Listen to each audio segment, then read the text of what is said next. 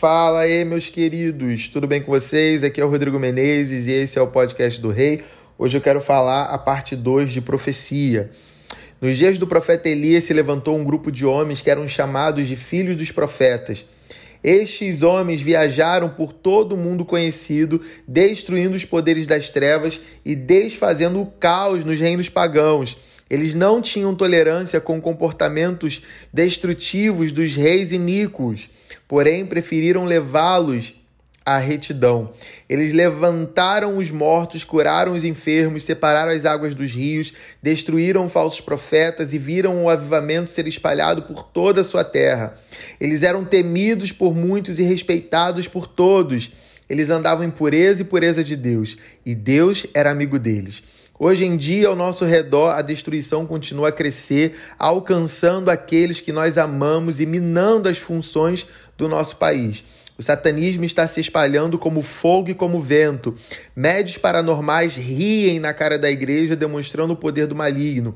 O divórcio está destruindo as famílias, a violência comprometendo as crianças, doenças e enfermidades levam a vida de muitos. E as palavras do Senhor Jesus ecoam na história. Digo-lhes a verdade: aquele que crê em mim fará também as obras que tenho realizado, fará coisas ainda maiores do que essas porque eu estou indo para o Pai. Em Atos 3:25 Pedro fala: Vós sois os filhos dos profetas. Está na hora do corpo de Cristo se levantar e receber a sua herança. Nós devemos nos livrar das nossas complacências, restaurar os antigos limites da santidade e demonstrar o grande poder de Deus. Não podemos ficar satisfeitos com sermões ilustrativos, boa música e cultos amigáveis. Nós temos o chamado para ver o poder da escuridão ser quebrado e nossas cidades serem restauradas. Nos dias de Moisés, Deus demonstrou o seu poder para Faraó, mas Faraó contra-atacou, vendo os seus feiticeiros copiarem os milagres de Deus. Então, Deus que habita nos céus, que tem todo o poder, atuou de forma extraordinária, com milagres que até os próprios feiticeiros de Faraó disseram: Isso só pode ser de Deus. Não podemos repetir esses milagres. E finalmente, Faraó foi derrotado pelo poder de Deus e deixou o povo ir.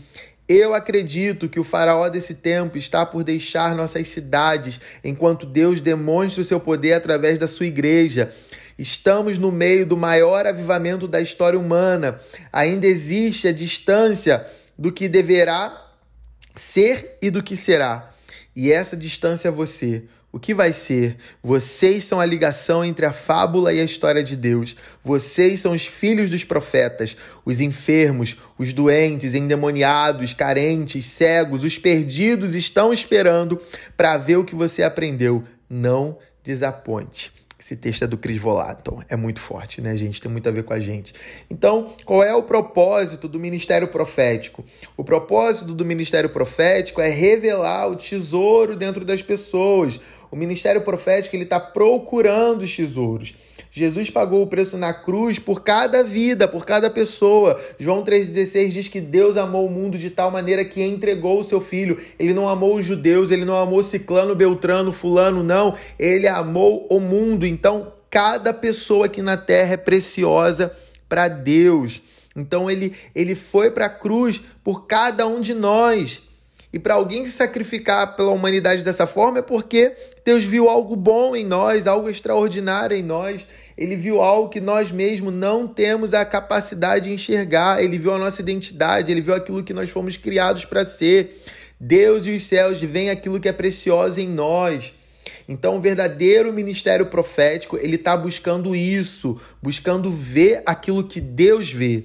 1 Coríntios 14, 24 e 25 fala: Porém, se todos profetizarem e entrar ali um não crente ou não instruído, ele será convencido por todos e julgado por todos. Os segredos que ele tem no coração se tornarão manifestos, e assim, prostrando-se, prostrando-se, perdão, prostrando-se com o rosto em terra, adorará a Deus, testemunhando que Deus está de fato no meio de vocês. Então, o que, que seria esse segredo do coração? Será que é, ó, oh, eu vi o que você fez, hein? Eu vi que você fez macumba para fulano. Eu vi que você traiu a sua mulher. Eu vi que você acessou pornografia. Será que é isso que Deus quer revelar? A Bíblia diz que quando ele ouvir. A, esse, a Bíblia diz aqui, ó, em 1 Coríntios 14, que quando essa pessoa que não é crente entrar e ele ouvir a profecia, os segredos que ele tem no coração serão manifestos e ele vai se render a Deus, ele vai se entregar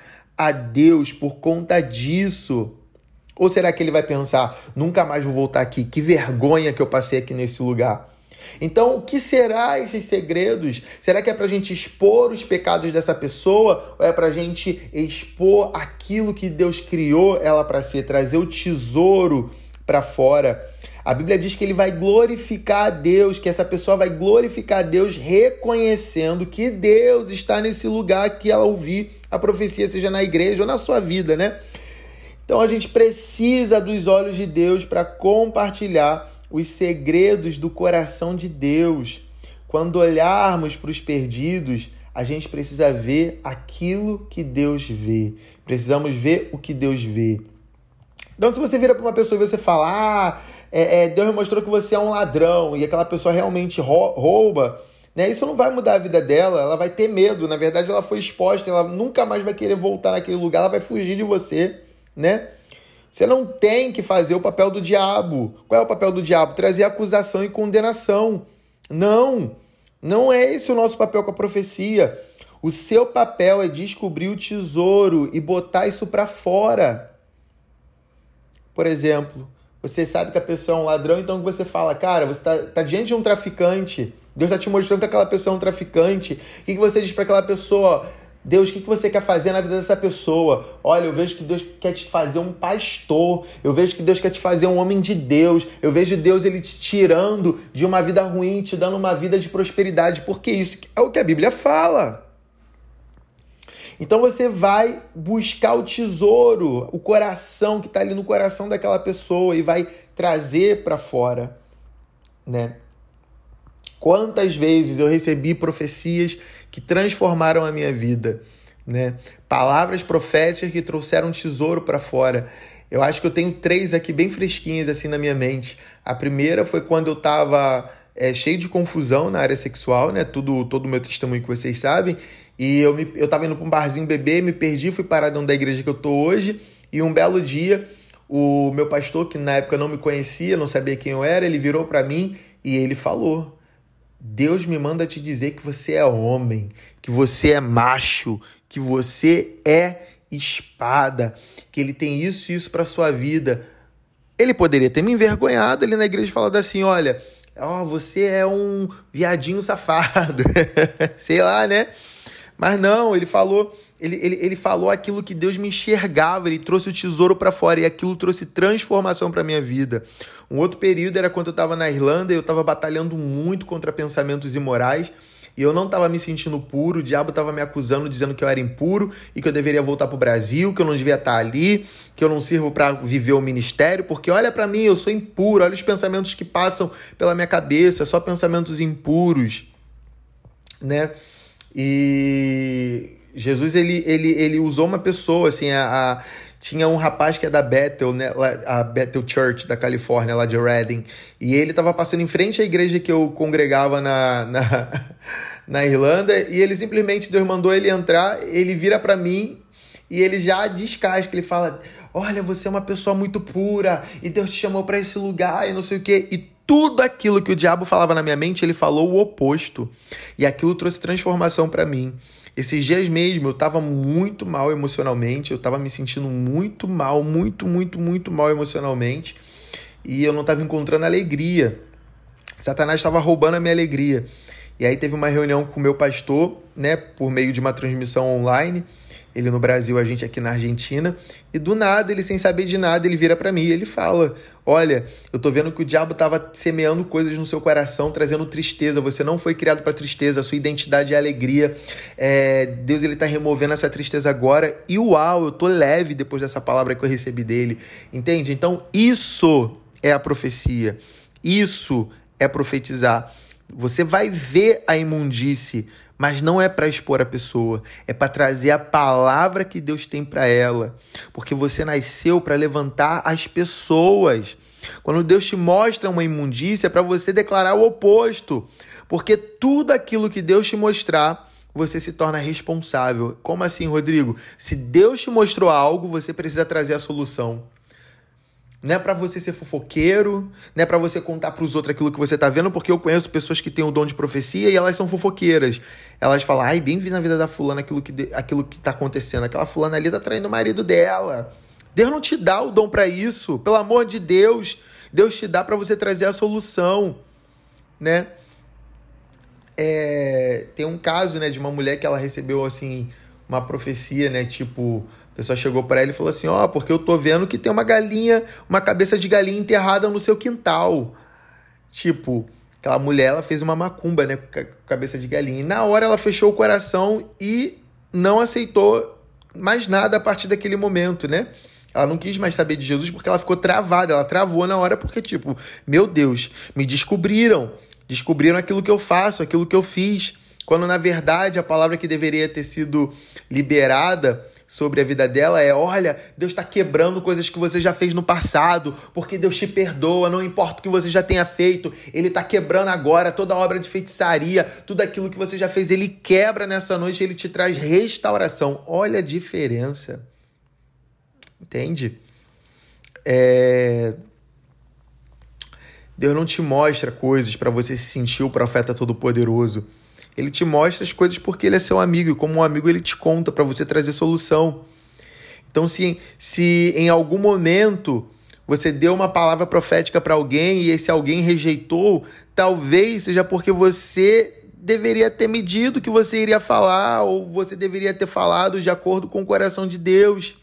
Porque quando nós falamos aquilo que está no coração de Deus, a pessoa aceita, a pessoa recebe e ela é transformada, a solução chega. Então a gente vai encontrar pessoas assim com muita baixa autoestima, por exemplo. Você precisa trazer as grandezas dela para fora, aquilo que Deus fez de grande dentro dela, aquilo que Deus colocou de grande dentro dela para fora, para que ela veja quem ela é.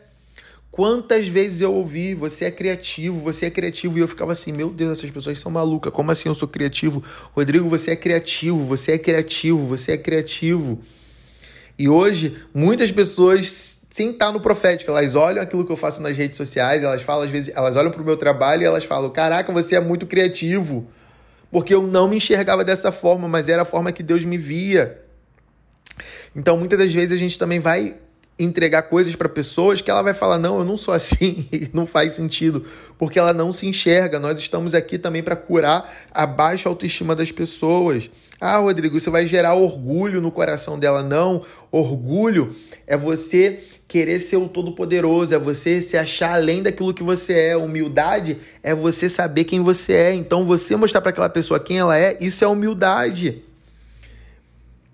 Se você olha para um quadro e diz que aquele quadro, aquela pintura é horrorosa, você vai estar tá falando mal do quadro ou você vai estar tá falando mal do pintor? Você vai estar tá falando mal do pintor, porque quem pintou aquele quadro? Deus, por acaso, ele fez algo ruim? Então a gente não pode virar para a pessoa e falar algo ruim para ela, porque Deus não faz nada ruim. A gente tem que falar o desenho original daquela pessoa. A gente tem que liberar para ela aquilo que aquela pessoa foi criada para ser, foi gerada para ser. Então existe uma diferença também, né, que é muito importante falar, existe uma diferença entre o dom de profecia e o ofício de profeta. Porque profetizar é uma coisa e ter o ofício de profeta é outro. Todos podem profetizar, segundo 1 Coríntios 14, mas segundo Efésios 4, nem todos são profetas, somente alguns são profetas. Então você pode profetizar, você pode acertar tudo que você está profetizando e ainda assim você não ser um profeta. 1 Coríntios 12, 4, 11 fala: Ora, os dons são diversos, mas o Espírito é o mesmo. E também há diversidade nos serviços, mas o Senhor é o mesmo. E há diversidade nas realizações, mas o mesmo Deus é quem opera tudo em todos. A manifestação do Espírito é concedida a cada um visando um fim proveitoso, porque a um é dada, mediante o Espírito, a palavra de sabedoria, a outro, segundo o mesmo Espírito, a palavra de conhecimento. A um é dada, no mesmo Espírito, a fé, a outro, no mesmo Espírito, dons de curar, a outro operações de milagres, a outro profecia, a outro discernimento de espíritos, a um é dada a variedade de línguas e a outro a capacidade de interpretá-las.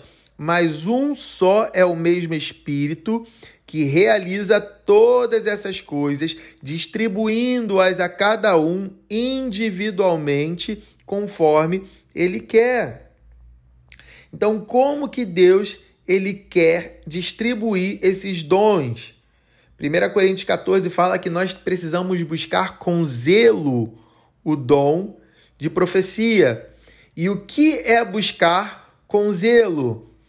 Lembra quando a gente era criança e o Natal estava chegando e a gente sabia que prova provavelmente a gente iria receber um presente legal ou aquele presente que a gente queria e a gente ficava com aquela expectativa.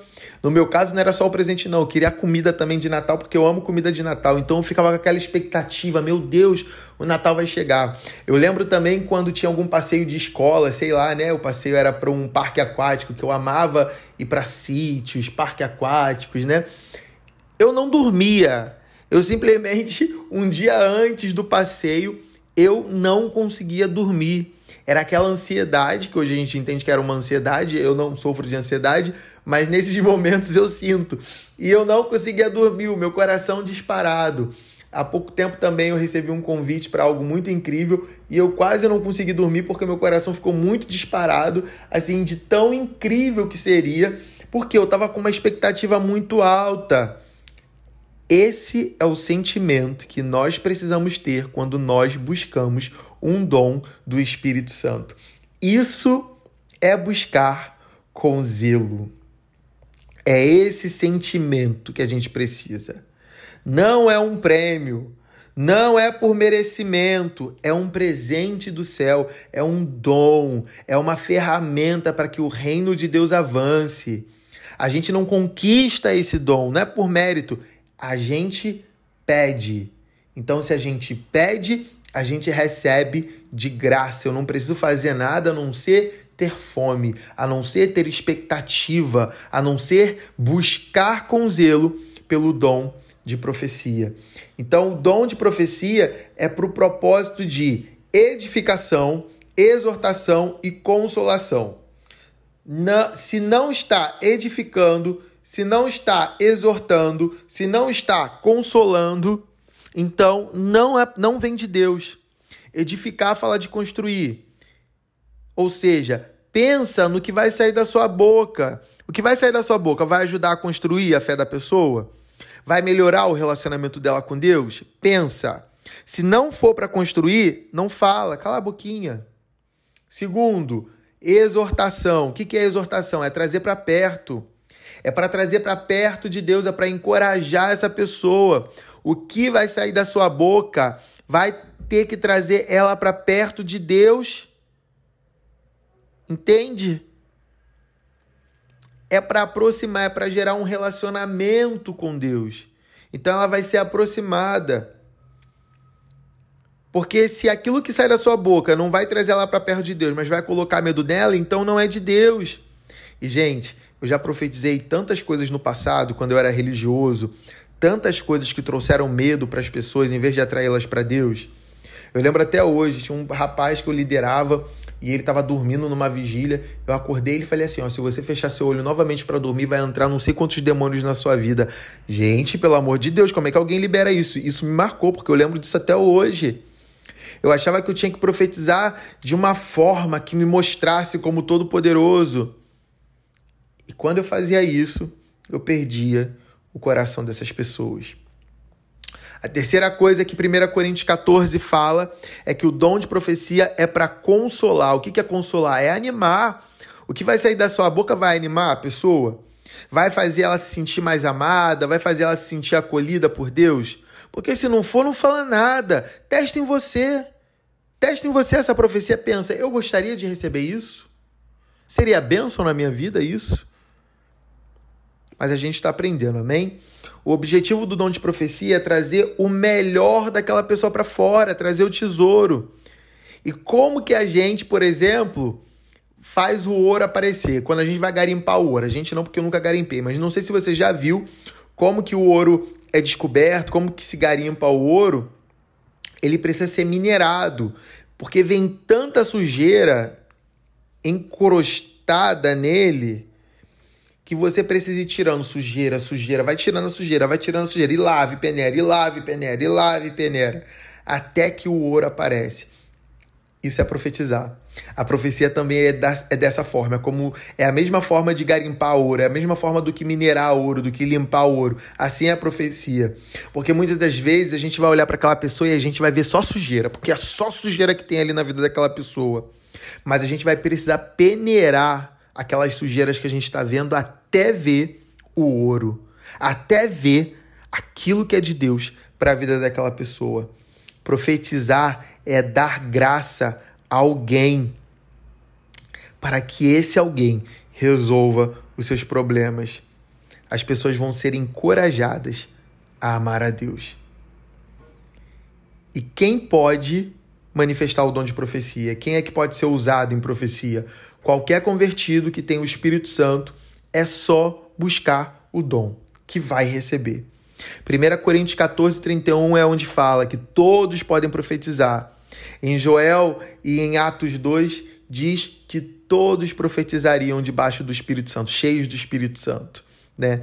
Então, nem todos que profetizam são profetas, né? Nós temos o dom do Espírito Santo, nós temos o dom que vem de Jesus e temos a unção, né? É, o dom do Espírito Santo é esse que está ali em 1 Coríntios 12, que a gente leu, que você busca e você recebe. Você vai receber esse dom simplesmente porque você tem fome por ele. Então Deus ele vai te dar de graça. Você busca e você recebe. Já o dom de Jesus, você busca, mas é Deus que decide se ele vai te dar ou não. Porque lá em Efésios 4 fala: aquele que desceu e subiu dando dons aos homens. Quem foi aquele que desceu e subiu? Jesus. Jesus ele desceu e subiu e ele quando subiu, quando ele ressuscitou, ele derramou dons sobre os homens, mas não é esses dons de 1 Coríntios 12 que a gente leu, que, que é o dom de profetizar. Não, são os cinco ministérios. Esses cinco ministérios são os dons ministeriais que não é o Espírito Santo quem dá, é Jesus Cristo quem dá. E não adianta buscar, porque é Ele quem dá.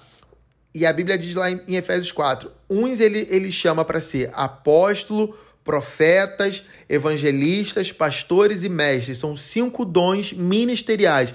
Não adianta buscar esses cinco dons, porque você só vai receber se Jesus quiser te dar. Os dons do Espírito Santo você recebe se você buscar. Os dons de Jesus é ele quem decide se ele vai te dar ou não. Então, ah, eu quero estudar para ser pastor. Não existe isso, não se estuda para ser pastor. E eu não estou falando que você não vai estudar, que você não vai aperfeiçoar dom, que você não vai buscar conhecer a palavra de Deus, estudar teologia. Eu não estou falando disso, não. Não estou falando disso. Eu estou falando do dom que Jesus dá você pode estudar e você pode ter o título de pastor e não ser um pastor. Porque ser pastor é um dom, ser profeta é um dom, ser apóstolo é um dom, ser evangelista é um dom, ser mestre é um dom.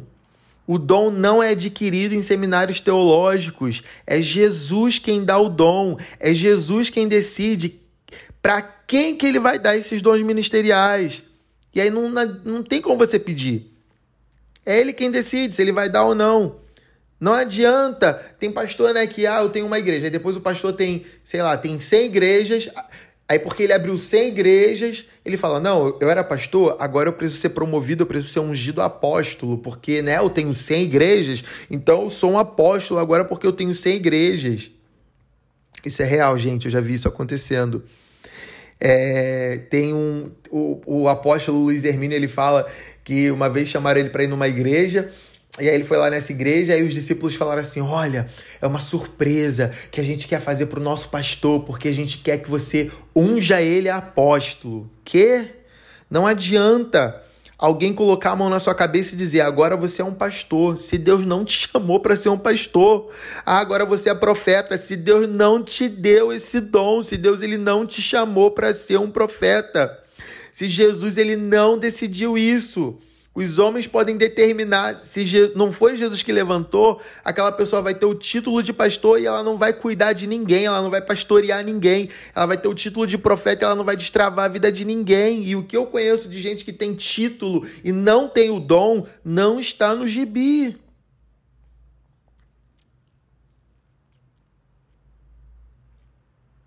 É Jesus quem escolhe. Então vamos lá, só para vocês entenderem.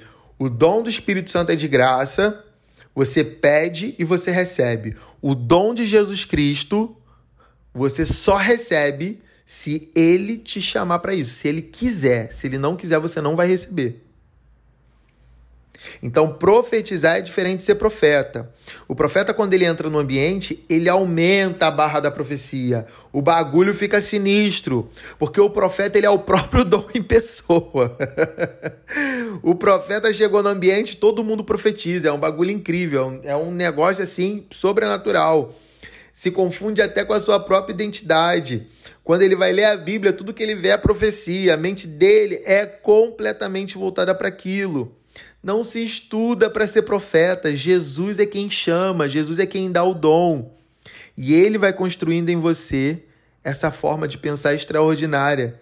Não para que você se sinta o cara da profecia, ah, eu sou o profeta, mas para que você edifique o, o corpo. O profeta, ele equipa a igreja para ter os olhos e ouvidos para ouvir. Você pode profetizar e não ser o profeta. Como que eu sei que eu sou um profeta? O profeta ele é chamado para treinar a igreja a como ouvir a voz de Deus, a como ter discernimento de espíritos. Ele ensina a igreja, ele ativa a igreja na profecia. Ele só não profetiza. Por isso que você pode profetizar assim assertivamente muitas coisas. E ainda assim, Deus não te chamou para ser profeta, você só profetiza. Você pode ser um apóstolo que profetiza, você pode ser um pastor que profetiza, você pode ser um membro de igreja que profetiza. Não é um prêmio, não é um cargo que te dão, é a graça de Deus. Nós não merecíamos isso, nós merecíamos a cruz, mas Deus nos coloca sentados em tronos para fazer as mesmas obras de Jesus. Então, se você praticar muito a profecia, você vai crescer muito em profecia.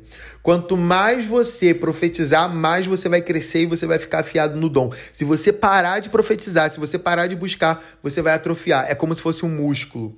Você tem que se arriscar, você tem que profetizar, profetizar e profetizar. Ah, mas eu não. Mas, mas, mas eu fiz a mentoria do rei. O problema é teu. Se você não praticar tudo aquilo que você ouviu na mentoria, você não vai desenvolver. Você vai terminar a mentoria da mesma forma que você chegou. Então o profeta ele também é chamado para servir, né? Você vê, no mundo é todo mundo querendo ser promovido, todo mundo querendo crescer porque quer ter o cargo. Ah, eu quero ter o cargo de pastor porque eu quero as pessoas me servindo. Aí eu quero ter o cargo de pastor porque eu quero ser o todo-poderoso da igreja. Eu quero ter o cargo de profeta, eu quero ter o cargo de apóstolo. Não, pelo amor de Deus, no reino de, de Deus é diferente. Você não quer subir, você quer descer. No reino, quanto mais dom você tem, quanto mais responsabilidade Deus te dá, mais você tem que servir. O profeta do Novo Testamento não foi chamado para ser servido e honrado, ele foi chamado para servir e honrar. Não quer dizer que ele não vai ser servido e honrado, mas o propósito do coração dele é servir e honrar. Como que ele serve e honra? Com o dom que Deus deu a ele. Por isso que o modelo é Jesus. A gente olha para Jesus, amém? Por exemplo, aconteceu um acidente e aí dentro do carro tem cinco pessoas, cada uma delas é uma é apóstolo, profeta, evangelista, né, é, pastor, mestre, cada uma delas é um desses, desses, desses dons, né? Ela tem um desses dons ministeriais, né? Então, eles param o carro e eles descem juntos, porque eles se honram, eles não competem, né? Ah, eu sou melhor do que o pastor porque eu sou apóstolo. Ah, eu sou melhor do que o mestre porque eu sou profeta. Não, não existe isso. Os cinco são iguais. Os cinco descem do carro. Aliás, os cinco chegam no local de carro. O pastor é o primeiro a descer. Ele já desce desesperado, preocupado para ver se alguém precisa de ajuda. O mestre, ele quer entender o que aconteceu. Pô, em que velocidades eles estavam, por que, que eles bateram o carro, né? Como que isso pode ser evitado da próxima vez? Já o evangelista, ele aproveita, né? O que, que acontece? Geralmente, quando tem um acidente, começa a ter um burburinho, né? As pessoas começam a se amontoar ali, começa a se juntar para ver o que aconteceu, o evangelista ele já aproveita esse momento, ele já já já aproveita que tem um monte de curioso ali no acidente, ele começa a pregar, ó, oh, se, se fosse você nesse carro, nesse acidente, para onde iria a sua alma? Ele já quer converter todo mundo, ele já vai chegar ali nas vítimas, ver se elas estão acordadas, já vai botar as pessoas para aceitar Jesus. O apóstolo, ele já olha e fala assim: não, pera aí, essa cidade está muito violenta, esse trânsito está muito violento que, que a gente pode fazer para mudar a cultura do trânsito dessa cidade? E o profeta, gente? O que, que o profeta faz? O profeta já chega falando: ih, gente, eu já tinha sonhado que esse acidente ia acontecer. É, é, é, Deus já tinha me mostrado tudo isso. Então, quando Deus me mostrou, eu já tinha repreendido, já quebrei todo espírito de morte e orei para que Deus guardasse todo mundo. O apóstolo, gente, apóstolo é um nome que vem da Grécia, né? Apóstolo não foi uma palavra inventada por Jesus, já existia, não é uma palavra religiosa, é uma palavra política. O apóstolo, ele fazia parte do, do Império da Grécia, eram 12 apóstolos que faziam parte do Império da Grécia, e eles iam para as áreas conquistadas para deixar essas áreas parecida com a cultura da terra que eles vieram, porque aí quando o rei ou o imperador da Grécia chegasse, ele ia encontrar aquele lugar exatamente é, é, é parecido com a terra original, né? Então, por que, que Jesus ele chama os apóstolos de apóstolos? Ele fala: não, vocês são esses, vocês vão, vão trazer a cultura do reino de Deus aqui para a terra, porque quando eu voltar eu quero encontrar isso aqui na terra. Né? Então, a pessoa que tem um chamado para ser apóstolo, ela é chamada para mudar a cultura, né, para mudar a vida de pessoas, a cultura de pessoas e ambientes. O apóstolo ele quer fazer milagres, ele quer fazer sinais e prodígios. Por quê? Porque ele quer mudar o ambiente, ele quer trazer o céu para a terra. É, já o profeta, ele recebe as plantas baixas da edificação. Imagina, uma edificação, ele vai receber aquelas plantas baixas ali. Apóstolos e profetas andam juntos, porque eles são como se fossem arquitetos de um edifício, né? O evangelista já é aquele que cata né, as pedras, né, ele tem a preocupação com os perdidos. O pastor no Novo Testamento é aquela pessoa que pega o cara todo quebrado, que vai limpar, vai levantar, vai ajudar. O mestre ele, ele traz fundamento, né? Então, cada um tem uma função. Então, vamos lá. Os dons do Espírito Santo e de Jesus, Deus dá esses dons e ele não tira. Mas a unção, ela é uma capacitação sobrenatural para um propósito específico. A unção, ela pode ser removida. Muita gente tem o dom, mas ela não tem a unção. Dons e chamados são irrevogáveis, mas a unção é para um propósito específico. Você pode ler depois Romanos 11, 29. Ou seja, se não tem propósito, não tem unção.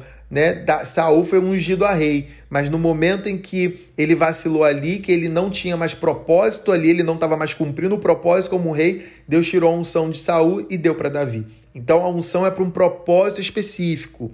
Se você não estiver vivendo esse propósito específico, a unção é removida. É... Então, dois, dois, o que é profetizar também? Dois fatos da profecia. A profecia, número um, a profecia é para prever o futuro. E número dois, a profecia é para predizer o futuro. Qual é a diferença? É prever o futuro, Deus vai te mostrar o futuro daquela pessoa. Olha, aquela pessoa ele vai viver tal coisa. Predizer é aquilo que Ezequiel fez no Vale de Ossos Secos. Deus levou ele no, Vale de Ossos Secos e Deus falou com ele: profetiza. E após ele profetizar, os ossos começam a se juntar e começa a ter vida ali. O que, que Ezequiel fez? Ele provocou o futuro. Então a profecia ela vai te levar a prever o futuro, mas ela também vai te levar a provocar o futuro. Tem coisas que Deus não vai estar tá te mostrando, dizendo que ele vai fazer, mas tem coisas que ele vai falar. Profetiza, porque só vai acontecer se você profetizar. Se você não profetizar, isso não vai acontecer. Eu quero usar você nisso. É como se Deus dependesse de você. Ele não depende, mas ele escolhe fazer através de você. Porque a previsão do futuro, Deus vai fazer independente se você profetizar. Ele só está te mostrando para você falar com aquela pessoa e aquela pessoa ficar tranquila acerca daquilo. Não, vai acontecer. Deus está me mostrando, tá, tá nas mãos dele. Deus vai fazer. Predizer o futuro, não. Predizer o futuro, Deus vai falar assim: Rodrigo, faz isso, vai lá e fala que vai acontecer, porque só vai acontecer se você falar. É igual a maldição. A maldição é o quê? É lançar é, é, é, é, sementes que também vão provocar um futuro, só que é um futuro de inferno na vida das pessoas. Então a gente tem que ter cuidado com o que sai da nossa boca, porque existe um poder, né? Tá lá em Tiago, existe um poder. Então escolha provocar o futuro da vida das pessoas, né? Então, é Outra coisa também que é muito interessante que acontece é quando alguém, um profeta ou alguém muito profético, que está num nível muito profundo de profecia, entra no ambiente. Quando ele entra naquele ambiente, todos naquele ambiente podem profetizar. Né? Eu já experimentei ministrar em várias salas proféticas, tanto do movimento Dunamis quanto, quanto de outros lugares, e é muito incrível porque, pelo menos, não sei nos outros lugares, mas no Dunamis eles sempre colocam um profeta ou alguém muito profético dentro da sala profética. E aí você vê pessoas que nunca profetizaram na vida profetizando assertivamente de uma forma muito louca. Três partes importantes da profecia para a gente encerrar. A palavra profética ela tem que ser julgada. 1 Coríntios 14 fala que nós devemos julgar a profecia e não o profeta. Então, se você chega e você fala, assim diz o Senhor, Deus está falando, aquela profecia não vai poder ser julgada, porque você já está falando que é Deus que está falando, só que você não sabe. Você pode ter errado e está tudo bem. O falso profeta não é o que erra. No Novo Testamento, o falso profeta não é o que erra. O falso profeta é aquele que traz a glória para si. E muitas das vezes o medo de errar a profecia é porque você quer trazer a glória para você. Você não quer passar pela vergonha e pela humilhação de alguém virar para você e falar que não faz sentido. Então nós precisamos sondar os nossos corações. Então, três partes importantes da profecia. Primeiro, como que você profetiza? Você tem uma visão, você ouve de Deus, né? Você recebe, você capta aquilo que Deus está falando. Você, segundo, você pergunta para Deus o que, que é isso que você está vendo, sentindo, ouvindo. E em terceiro, você comunica. Como que você comunica? Você fala para a pessoa como que ela vai colocar em prática essa profecia. Se você errar qualquer uma dessas partes, você já vai estar tá errando a profecia. Porque imagina, né? Você vê e você fala algo errado. O Rodrigo Ranauro da Escola Sobrenatural Verbo, ele fala que quando uma vez ele estava orando para uma menina que estava doente, uma criança, e aí ele orou por ela e ele viu Deus pegando ela pela mão e e ele pegava ela pela mão e ela levantava. E aí ele falou pro pai dela: Olha, Deus está me mostrando que a sua filha ela vai ser curada, ela vai sair dessa cama. Três dias depois a menina morreu. E ele ficou: Peraí, por que, que ela morreu? Eu profetizei errado? Sim, mas o que ele viu foi certo. Na verdade, ele teve uma visão de Deus recolhendo essa menina, mas ele profetizou errado. Então a profecia estava errada, independente se ele viu certo ou não. Então a gente tem que ver, perguntar para Deus o que significa e aplicar isso na vida da pessoa. Então acho que é isso que eu tinha para vocês hoje. Deus abençoe.